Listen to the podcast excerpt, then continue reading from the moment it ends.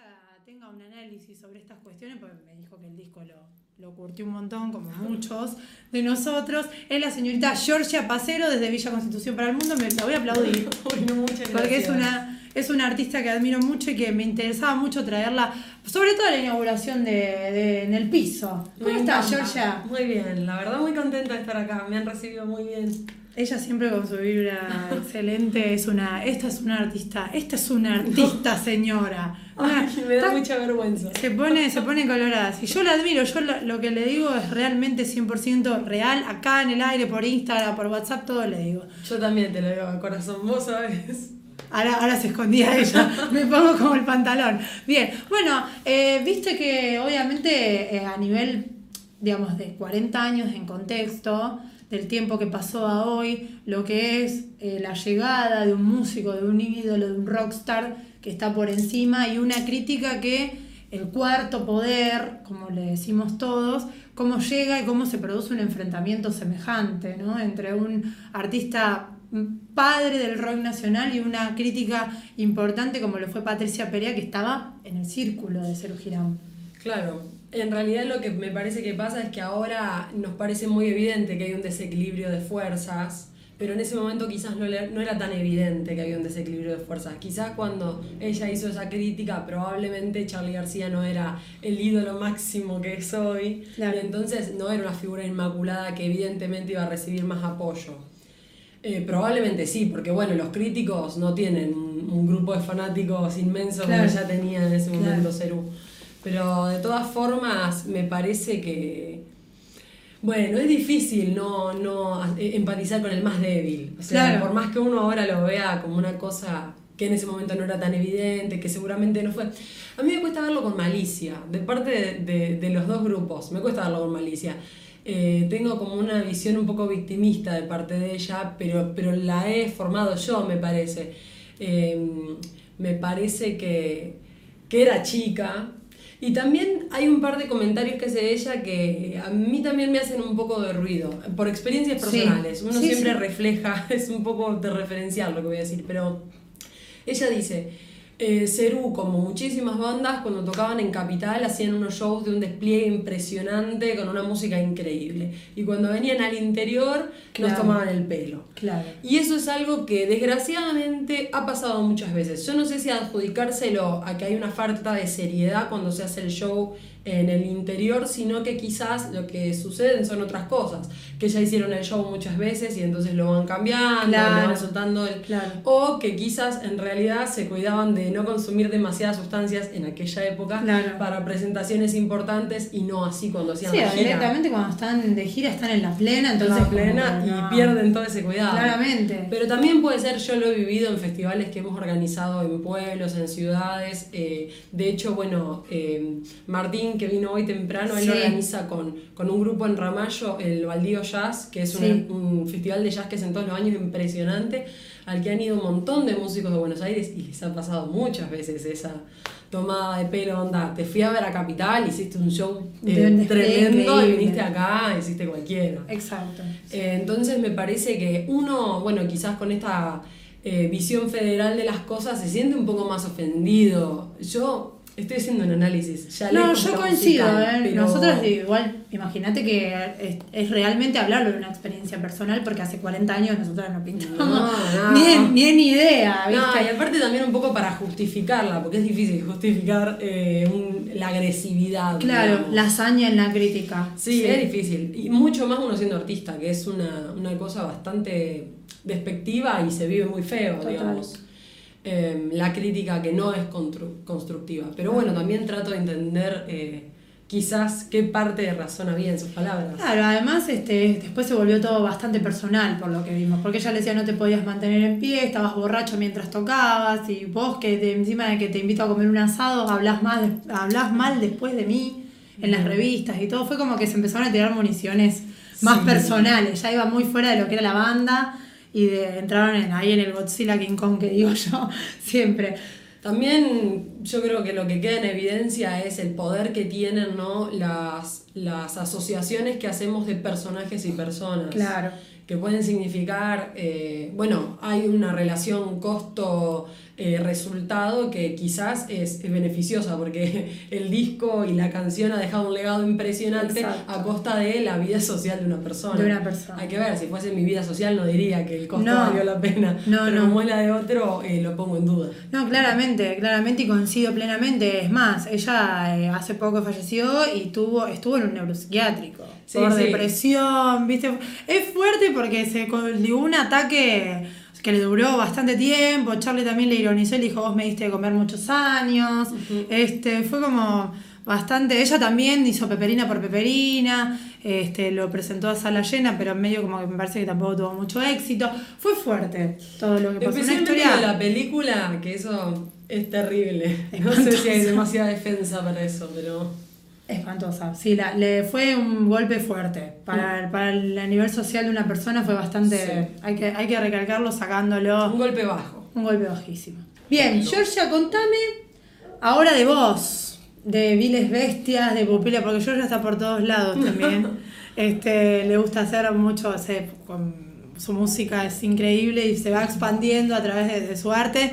Y ahora estás con proyectos importantes, Música Bajo la Lupa también es, muy bueno mencionarlo. Bueno, muchas gracias. Sí, eso me pone re contenta. En realidad yo siempre eh, di clases, pero ahora encontré bueno esta situación de que empecé a dar clases también en Ramallo y soy amiga de otras personas que están en la misma situación, que dan en Ramallo, en San Nicolás, en Villa Constitución. Yo siempre tuve ganas de hacer un blog de música. Vos ya sabés, yo estudié periodismo y mm, no encontraba dónde. El mismo team. Acá, acá, está, acá está todo igual. pasando cosas. Astrológicamente, musicalmente, todo está el mismo team acá. Sí, así que nada, necesitaba volver a encontrar. Eh, hace como dos años ya que no hago, no hago radio y desde muy chica había arrancado. Eh, lo extrañaba un poco. Y me parece que está bueno ponerme a escribir, así que estoy blogueando, aprovechando a difundir, bueno, las clases de amigos, las mías también, pero especialmente haciendo esto que a mí me encanta consumir, que es análisis de frases, eh, análisis de, obras, eh, transcripciones, em, data, sí. data. Sí, sí, sí. Así que nada, estoy contenta con eso. En Instagram, en Instagram, así es. Así que ese es el plan, compartir un poco algunas ideas, me sirve también para mantenerme eh, estudiando esas cosas.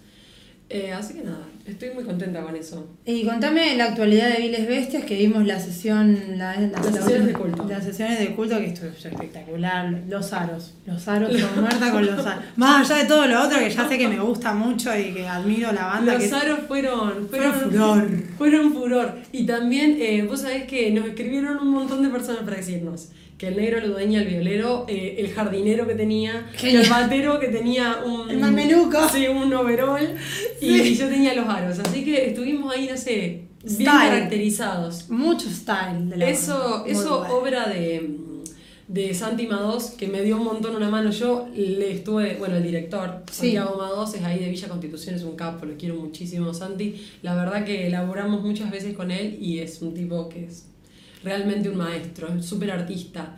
No es fácil conseguir eso en realización audiovisual, así que estamos re contentos. Imagínate eso, días anteriores yo preguntándole todo, todo, todo, todo. Mi vida. Esto, esto se va a poner tal y esto conseguí para tal, ¿viste? Y él me decía, esto no, esto sí, esto mejor, tratar de conseguir tal color, súper eh, detallado. Te mantenía activa, Sí, no, no, pila, muy pila. Muy bueno. Así que nada, estamos re contentos con ese material. Eh, está, estamos especialmente contentos porque fue súper autogestivo, eso está eh, grabado, el audio en vivo, o sea, el video también. Suceden cosas con la filmación porque, bueno, tuvimos que hacer muchas tomas, bueno, muchas tomas, hicimos tres temas, tomas de cada tema, son cuatro canciones. Y bueno, después las imágenes se fueron eligiendo de todas las tomas, porque no nos dimos cuenta que en una toma pasó tal cosa y entonces necesitamos la imagen de otra. Muy, este, muy, muy bien el detalle, muy bien el, outfit, muy bien producido, la verdad que se nota un muy buen trabajo. Y además la adrenalina, lo difícil que es grabar así en vivo, difícil. tocando un instrumento, cantando. Grabar tocando en vivo eh, eh, fue una dificultad en ese sentido, porque bueno, cuando uno toca en vivo no está atento a cómo se ve de afuera. Claro.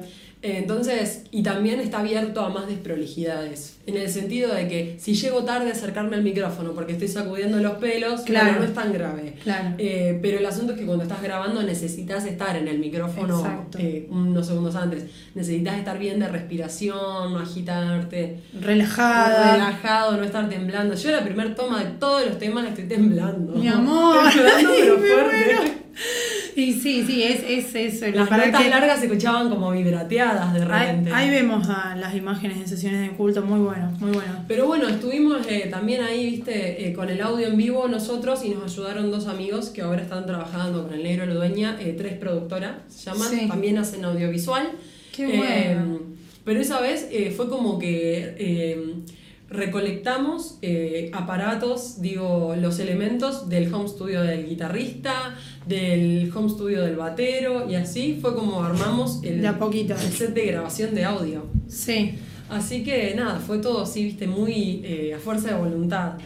Autogestivo, como Sí, sí, decías. sí, 100%. Totalmente 100% autogestivo. Y aparte que lo grabamos en un momento en el que recién se estaban habilitando las reuniones de 10 personas, entonces éramos 10 personas. no claro, más, no limitados. menos. Claro, claro. Eh, así que nada. Un trabajo que tra- por ahí, dentro de lo no tan positivo, traía una presión extra, pero que de, de todas maneras salió espectacular como merecía. Así que No, yo lo muy disfruto contentos. mucho, lo disfruté mucho. Lo disfruté. Muy, muy buen material, lo pueden buscar en el canal de Viles Bestias. Así Sesiones es. de culto, ahí está, lo vemos al negro Ludeña, un capo total, un genio. Y está en Spotify ahora Ya. también. Ah, mirá, pila me encanta. material Spotify. Mi gorguita está por todos lados. Yo soy fan.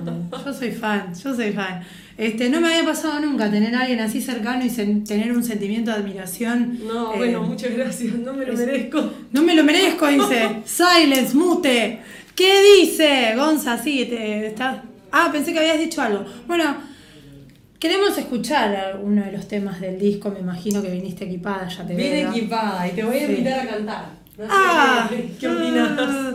Bueno, eh, te tiro un centro ahí de, de Yo, algo. yo te miro y vos me haces, voy a entrar, voy a entrar. Claro. O no sé. Bueno, yo. Yo los temas me los sé porque soy fan. Me encanta Viles Bestias. Vamos Así entonces. Vamos con el blues número uno. que me encanta. Si te animás. Sí, bueno, vamos a ver qué sale.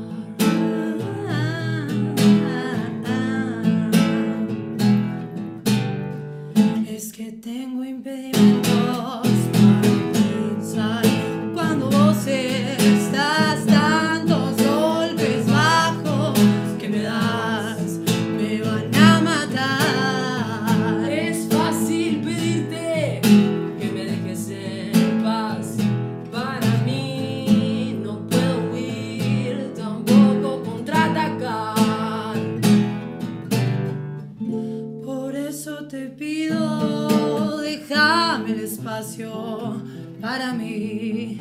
Te juro que no lo puedo aguantar más.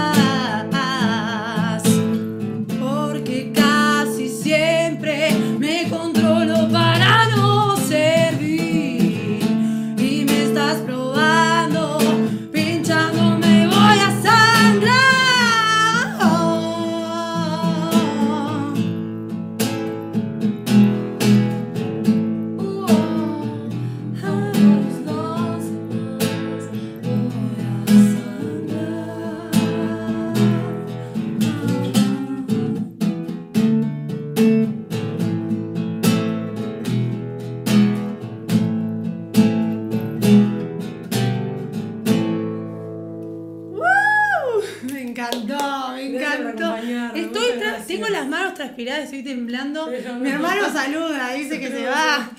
Me encanta, me encanta Muchas esa gracias. vibra. Esto fue totalmente improvisado, ¿eh? Esto no lo ensayamos, Georgia llegó cuando nosotros estábamos al aire, veníamos hablando de la posibilidad de hacer maníaca también, pero no, porque yo quiero que vos también lo cantes. No se sabe, no, no, no se puede aprender la letra, pero no importa, lo vamos a hacer en vivo y vamos a promocionar el show, vamos a compartir algo. Dale, juntas. yo tenía la esperanza de que vos la cantes. Ya está, ya en algún momento la voy a cantar, o te traigo de vuelta, ya está. Si total acá tenemos vaivén de artistas, como nos gusta a nosotros. Juli, sí, te veo ahí pronto a algún comentario. No, no, no, me encantó. Ah. Me encantó lo que escuché. O sea, no, estaba muy lindo. Eh, pero consulta, te quiero consultar cómo podemos encontrar la música entonces. Bueno, eh, muchas gracias por las palabras. Estamos en YouTube, en Instagram, en Facebook y en Spotify eh, como Viles Bestias. Esta canción que sonó se llama Blues número uno. Estamos en otras tiendas también. Pasa que no sé si se usan tanto, yo no las, no las uso. Eh, YouTube Music, Apple Music, Claro Música. Amazon Prime Music. Eh, así que bueno, en muchos lugares. Las que haya, digamos. Claro. Sí, las que puedan abarcar porque además se lo merecen. O sea, es un proyecto muy No, por importante. supuesto, sí, y- sí. Así que me pareció, me pareció importante traerla a, a Georgia para que también muestre lo que es la escena nacional con músicas, la voz y el bajo. O sea, la, la tipa está ahí. ¿Entendés? O sea, vamos, vamos las pibas, el rol de las pibas también. Me Por interesa supuesto. mucho mm, abarcarlo de esa perspectiva. Aparte, qué talento, ya la escuchaste. Ya me parece que. Que es que quedó en evidencia. Bueno, eh, entonces eh, estamos ya estamos excedidos un poquito de tiempo, señor operador. Lo quiero escuchar porque sí, hoy pero interactuó un poquito. Eh, discúlpenme, pero ¿tienen ganas de cantar otra? Porque la verdad que quedé muy Eh, manija. narcisista, ¿te parece para cerrar? Eh, dale, vámonos. Vamos a Sí, hacer narcisista.